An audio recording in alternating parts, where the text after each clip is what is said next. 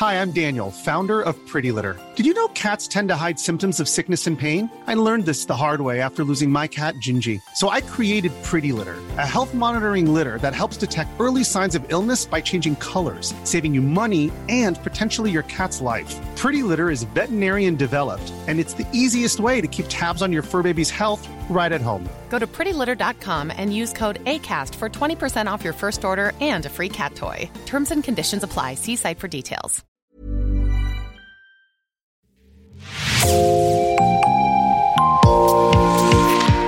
Bonjour et bienvenue dans l'actu dans la poche, le podcast quotidien d'actualité du Grand Sud-Ouest, signé Podcasting.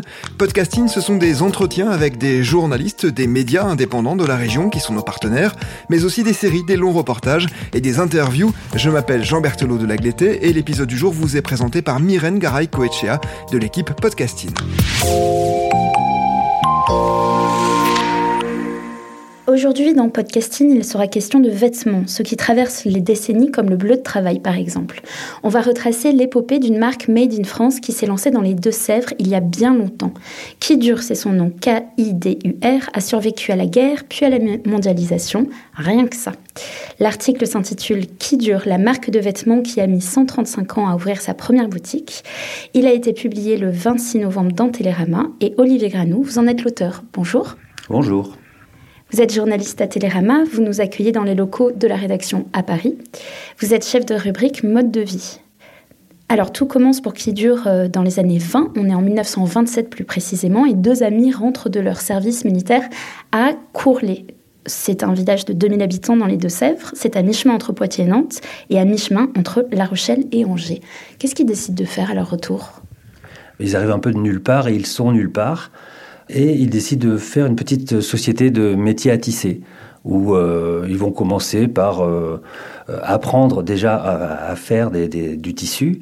Et puis assez vite, ils sont reconnus pour leur, qualité. Euh, progressivement, ils arrivent à faire des choses qui sont très durables, la couleur ne part pas, le tissu ne se déchire pas donc c'est des, choses assez grossières au départ, en tout cas en termes de, tissage, mais ça leur ramène quand même une petite notoriété, euh, puisque eux, en fait, quand euh, ils font des tissus, on dit toujours que ces tissus, c'est des tissus qui durent. Et il faut attendre 1935 pour qu'ils réalisent vraiment euh, l'angle qu'ils vont avoir dans leur communication, et ils vont en 1935 déposer la marque qui dure. Passe la Seconde Guerre mondiale, euh, lors des Trente Glorieuses, qui dure euh, reprend de belles couleurs. Qui est-ce qui achète euh, qui dure à l'époque? Ben, à l'époque des Trente Glorieuses, c'est un peu le, le, plein emploi, donc qui dure fournit des bleus de travail à, par exemple à la SNCF, mais aussi ils ont des petites camionnettes qui passent dans les campagnes et dans les villages et qui font presque du, du, du porte-à-porte, puisque ça reste une petite société. Même si dans ces, dans ces plus grandes heures, il y aura 400 personnes euh, embauchées, au départ, on est quand même sur de l'artisanat euh, à, grande échelle, on va dire, mais euh, ça reste quand même de la petite société. Des agriculteurs aux ouvriers, tous ces gens qui ont besoin finalement de ce qu'on va appeler plus tard le bleu de travail, mais tous ces gens qui ont, qui ont des, uniformes, on va dire, bah, c'est un peu les clients de qui durent donc une notoriété plutôt discrète. Viennent les années 80, qu'est-ce qui se passe à ce moment-là? Les années 80, c'est un peu le changement de, paradigme sur euh, qu'est-ce que doit être un, vêtement. C'est-à-dire que on est d'un point de vue économique, euh, il a commencé à être un peu dans la récession, donc il y a la délocalisation des usines. Euh, le made in France en fait ne fait plus recette. On aime bien les vêtements américains. On, donc en fait toutes les valeurs qui, faisaient qui durent euh, même le, simple fait d'avoir un vêtement d'ouvrier et donc d'appartenir à une classe ouvrière, ça se, ça se dissimule. Enfin, c'est plus aussi euh, marqué qu'avant. Et euh, progressivement, il y, a aussi toute, l'apparition de, des supermarchés, donc tout ce qu'on appelle la fast fashion avec ces, t-shirts à, 5 euros. Enfin, en, gros, toute la politique de qui dure, toute sa philosophie est mise à mal parce qu'en en fait, on arrive dans une période où tout est à l'envers de ce que eux euh, euh, prônent. Donc, euh, ils vont avoir de plus en plus de mal avec leur petite camionnette à sillonner la campagne, puisque les gens vont au supermarché. Et progressivement, la marque va reculer, reculer jusqu'à s'éteindre et à déposer le bilan en 1988.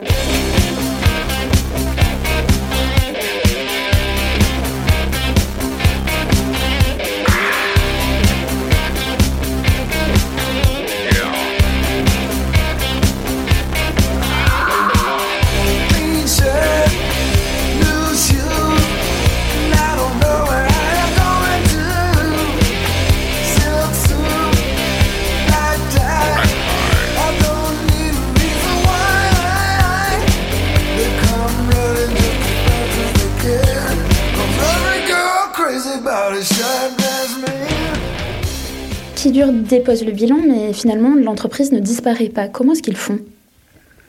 Alors en fait, la marque qui dure est mise en sommeil, mais l'usine est, rachetée par ses propres salariés et devient la confection des Deux-Sèvres. Euh, qui est en fait une, usine de, métiers à tisser qui va sous-traiter, alors pour euh, plein de marques, hein, qui, va de, Lacoste à, à, Oxbow, je crois. Donc, euh, enfin, euh, du coup, la marque disparaît, mais l'activité continue. C'est-à-dire que les, les métiers à tisser continuent à tourner, ils, deviennent même de plus en plus experts et arrivent à faire des choses très fines et très qualitatives.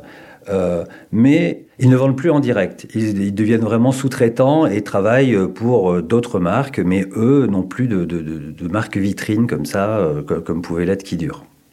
Kidure persiste donc dans l'ombre jusqu'en 2018, donc on fait encore un bond de 30 années. Un homme arrive à la tête de Kidure et il va tout changer à peu près. Il s'appelle Alexandre Clary. Qui est-il? Alexandre Clary, il a un parcours assez étonnant puisqu'il rentre comme stagiaire informatique au début des années 2000, et puis il va gravir vraiment tous les échelons un par un euh, pour arriver jusqu'à la, direction de, la confection des Deux-Sèvres. Donc c'est quelqu'un qui est à la fois euh, emprunt vraiment des, valeurs de, la confection des Deux-Sèvres, mais aussi des valeurs de qui dure, et qui euh, va en plus avoir cet œil un peu neuf, un peu plus jeune que, peut-être les autres, et se dire qu'en fait, lui, ce qui lui manque pour, euh, au départ, euh, ne serait-ce que pour la, la, fierté de ses employés, ou même parce qu'il voulait euh, avoir des, des, designers ou des, ou des, salariés pour pouvoir les recruter et avoir les meilleurs, parce qu'il y a toujours ce souci de qualité, il veut avoir un, totem, une marque totem, une vitrine, quelque chose qui, qui, qui à la fois plaisent aux salariés actuels en se disant moi je suis fier, je travaille pour telle marque et qui lui permettent aussi de ramener de nouveaux, de nouveaux talents. Donc il voit ce qu'il a lui-même nommé euh, la belle endormie qui était qui dure? Et euh, alors je pense que ça coïncide aussi à une certaine période où le bleu de travail revient à la mode. il se dit ben, en fait j'ai déjà tout. Il suffit de, enfin il suffit de, c'est très facile à dire, mais il suffit de relancer euh, la marque qui dure et j'aurai à la fois ma marque totem, j'aurai à la fois euh, tout ce que je recherche et en plus euh, dans un marché aujourd'hui où le bleu de travail revient progressivement à la mode. Il va d'ailleurs, en parlant de vitrine, la marque qui dure va même ouvrir une adresse en décembre 2022, 16 rue des Bahutiers à Bordeaux, juste à côté de la porte Caillot. Et est-ce qu'il y a d'autres changements qui sont opérés, peut-être en termes d'image de marque? Alors, tout, se, bouscule un peu. Ils sont démarchés euh, l'année dernière par euh, le groupe Feu Chatterton qui euh, les sollicite en leur disant Nous, pour notre clip, on aimerait bien être habillés entièrement en qui dure. Donc, comme ce sont des gens qui aiment autant la mode que le rock, et ils sont hyper contents de, cette collaboration, ils acceptent tout de suite. Et donc, euh, leur, visibilité augmente puisqu'on peut voir euh, dans le clip euh, les, membres du groupe Chatterton habillés en qui dure. Derrière leur écran, leur écran total, les gens se régalent. La ville est à cran, d'arrêt visage pâle, c'est le carnaval. Mais où sont les enfants et les clairières d'opale dorénavant? Ah, que le cœur me fend, je me souviens mal du monde d'avant. Très mal. On a parlé un peu plus tôt d'un vêtement phare, c'est euh, le bleu de travail. C'est un vêtement qui est revenu à la mode, qui s'est complètement démocratisé, on peut le dire même, euh, ces dernières années. Comment est-ce qu'on peut expliquer ce succès du bleu de travail? Je ne sais pas si le bleu de travail s'est démocratisé, pardon. En tout cas, le bleu de travail, il a, il a un peu changé de catégorie sociale. Hein. Euh, c'est le principe de la mode d'aller chercher des choses pour les, les, changer de, contexte, euh, enfin, que ce soit les crocs euh, en chaussures en, plastique ou le bleu de travail. Par bleu de travail, on a évidemment la veste un peu, un peu chinoise bleue, mais on a eu aussi les combinaisons de, de garagistes, enfin tout ce genre de choses. Et ça, c'est il y a eu des versions un peu un peu bourgeoise, un peu, un peu plus enfin, loin, loin des considérations ouvrières qui sont, puisque c'était des, créateurs de mode hein, euh, qui, l'ont fait. Je crois qu'il y avait Jean-Paul Gaultier qui, en avait une aussi. Euh, enfin, donc le bleu de travail, il est revenu, on va dire, euh, par le haut, sans, sans idée de, parler socialement, hein, mais quand c'est la, mode et les créateurs qui ramènent un vêtement, le vêtement redescend dans les classes sociales et progressivement va toucher alors des populations plus bourgeoises, plus bobos, et puis euh, ensuite ça va aller sur euh, les étudiants. Euh.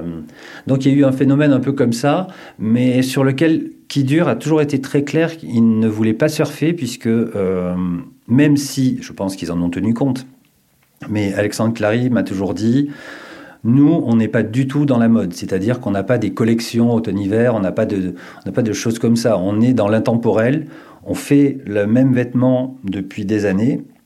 Que, la mode euh, nous rattrape, c'est super, mais euh, quand la mode va passer, euh, on continuera à faire nos pantalons, nos chemises à carreaux, puisqu'en fait, il n'y a pas que la veste d'ouvrier, il faut quand même des pantalons, des, des, des, vestes à carreaux, il y a des vareuses de marins c'est quand même euh, réservé à un certain portefeuille qui dure. Oui, parce que la veste est à 220 euros. Euh, je crois que les chemises sont à 145. Ce qui est à la fois euh, cher et à la fois, on n'est pas dans, dans, la haute couture non plus. Donc c'est euh, un entre-deux mais parce que euh, on est sur des choses qui sont euh, fabriquées en France, euh, garanties à vie ou pas loin. Donc eux se positionnent aussi là-dessus. Ils sont pas là pour brader ou pour, ou pour vendre au kilomètre des, des, des, chemises à carreaux. D'autres s'en chargent. Ils font, ils font ça. Très bien, enfin très bien. Donc eux, eux sont, sont pas du tout sur ce sur cet aspect mode et, et vente vente massive. D'ailleurs, en novembre, je crois qu'ils venaient à peine de terminer leur, leur nouvelle collection, donc ils étaient à la bourre, puisque en, haute couture, euh, ça se fait euh, avant l'été, la collection hiver. Eux, en novembre, ils étaient toujours pas prêts. Donc, euh, ils sont pas du tout dans, un, dans une réaction à un marché. Ils sont vraiment sur quelque chose qui, euh, qui ne bouge pas, qui, qui va rester. Euh, voilà, il y a une intemporalité, que ce soit dans, dans, dans les designs de, de, la chemise à carreaux, de, même il y a des suites, euh, mais qui sont des, vraiment ce qu'on appelle des basiques. Mais justement, en choisissant comme basique, par exemple, le bleu de travail, c'est un choix qui peut susciter beaucoup de débats. Euh, en ce moment, pourquoi? Bah, Pas chez eux, puisque eux l'ont toujours fait. Je veux dire, si c'était mis soudainement à faire des bleus de travail alors qu'avant ils faisaient des, chaussettes, des chaussettes je, je, vois bien que ça aurait pu poser problème. J'entends faire, euh, faire payer un bleu de travail de 100 euros, même de qualité, mais quand même. Bah, faire payer un bleu de travail de 100 euros, euh, en fait, c'est toujours le, entre le prix de revient et le prix de vente qu'il faut, qu'il faut voir. Il y a une inflation en général sur ce qui est à la mode, euh, puisque de toute façon, comme ça ne reste pas, c'est quelque chose qui est très très éphémère. Donc on va avoir, je vous parlais de chaussures tout à l'heure, mais on va avoir euh, sur le bleu de travail tout à coup euh, des marques très chères euh, qui vont, s'en emparer et qui vont euh, faire des choses euh, en petite quantité, qui seront euh, inscrites dans l'histoire de la mode et à ce titre-là euh, vont être beaucoup plus chères que la moyenne. Mais ce, ce, cet aspect un peu cet embourgeoisement, on va dire, c'est toujours comme ça que les, les améliorations ou les, ou, les, ou les innovations se sont, se sont imposées dans la société française. Par exemple, le vélo, l'invention du vélo, la Drésienne, c'est 1817. Euh, au départ, donc c'est ce grand vélo avec cette énorme roue et une toute petite euh, derrière. C'est les, les, aristocrates, c'est les bourgeois qui font du vélo. Il faut attendre euh, vraiment des années plus tard, autour de, des années 30-40, pour avoir les, le vélo comme accessoire euh, moyen de transport populaire. Et c'est un peu pareil avec euh, le, le, bleu de travail, c'est-à-dire que dans la mode, on dit souvent que la mode est un éternel recommencement, mais euh, dans la mode, des choses vont être remises au goût du jour par des grands créateurs de mode, donc par des clients qui achètent hors de prix des choses qui existaient déjà, et finalement, le, le bleu de travail a, suivi ce même chemin, c'est-à-dire qu'il est passé euh, par euh, un renouveau euh, dans les années 2000, 2020 avec les créateurs de mode, pour ensuite redescendre vers des classes plus populaires et peut-être pas retrouver les ouvriers d'autrefois, mais en tout cas retrouver des classes populaires et socialement plus proches de ce qui était au début du siècle. Up cold Tuesday. I'm looking tired and feeling quite sick. I felt like there was something missing in my day to day life. So I quickly opened the wardrobe, pulled out some jeans and a t shirt that seemed clean, topped it off with a pair of old shoes that were ripped around the seams.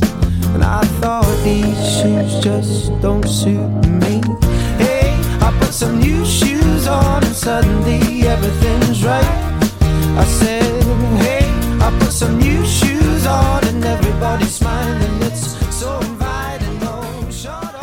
Olivier Granou, vous êtes donc journaliste à Télérama. Vous avez fait ce sujet euh, pour Télérama. Euh, normalement, vous écrivez plutôt sur le street art. Vous avez aussi travaillé en musique pour Vogue ou pour Rolling Stone. Pourquoi est-ce que vous avez choisi de vous intéresser à qui dure Et pourquoi Télérama s'intéresse à qui dure C'est un choix qui peut interroger?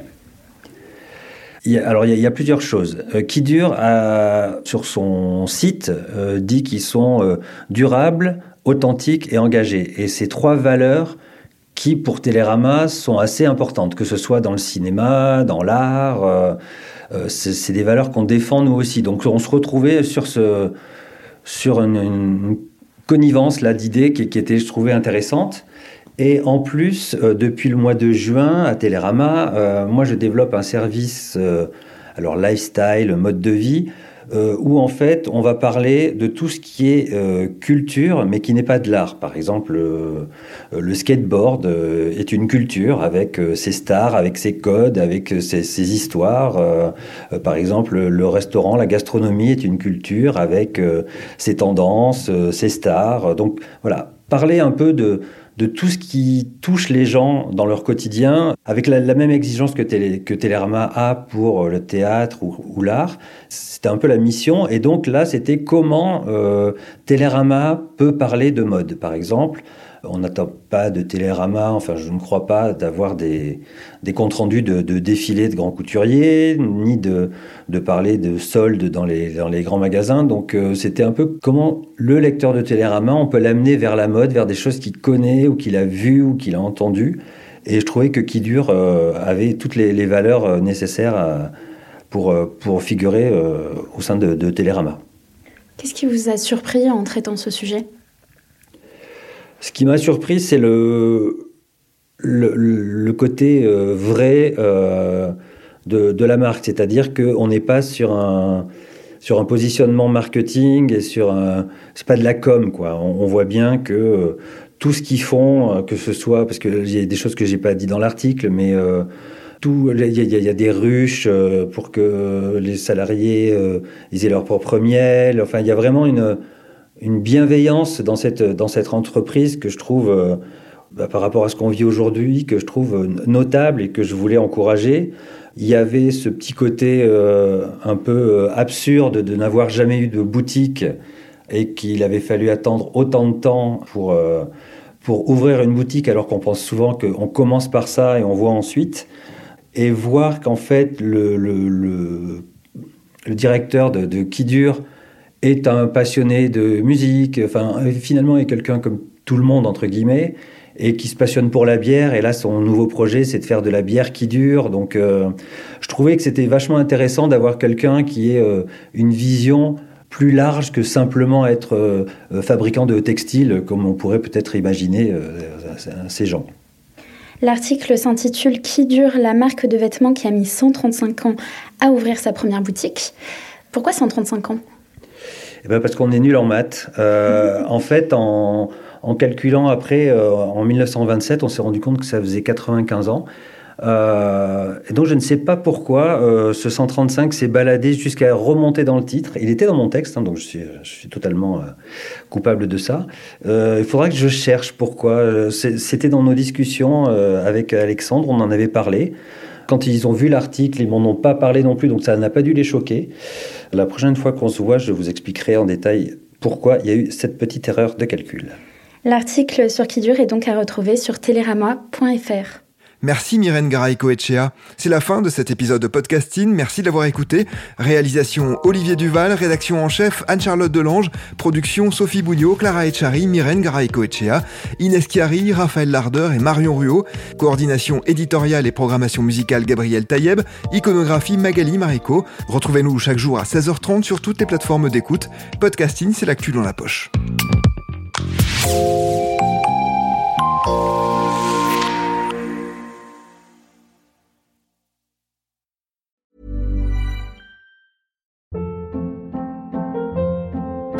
Hold up. What was that? Boring. No flavor. That was as bad as those leftovers you ate all week. Kiki Palmer here, and it's time to say hello to something fresh and guilt-free. Hello Fresh. Jazz up dinner with pecan-crusted chicken or garlic butter shrimp scampi. Now that's music to my mouth. Hello Fresh. Let's get this dinner party started. Discover all the delicious possibilities at hellofresh.com.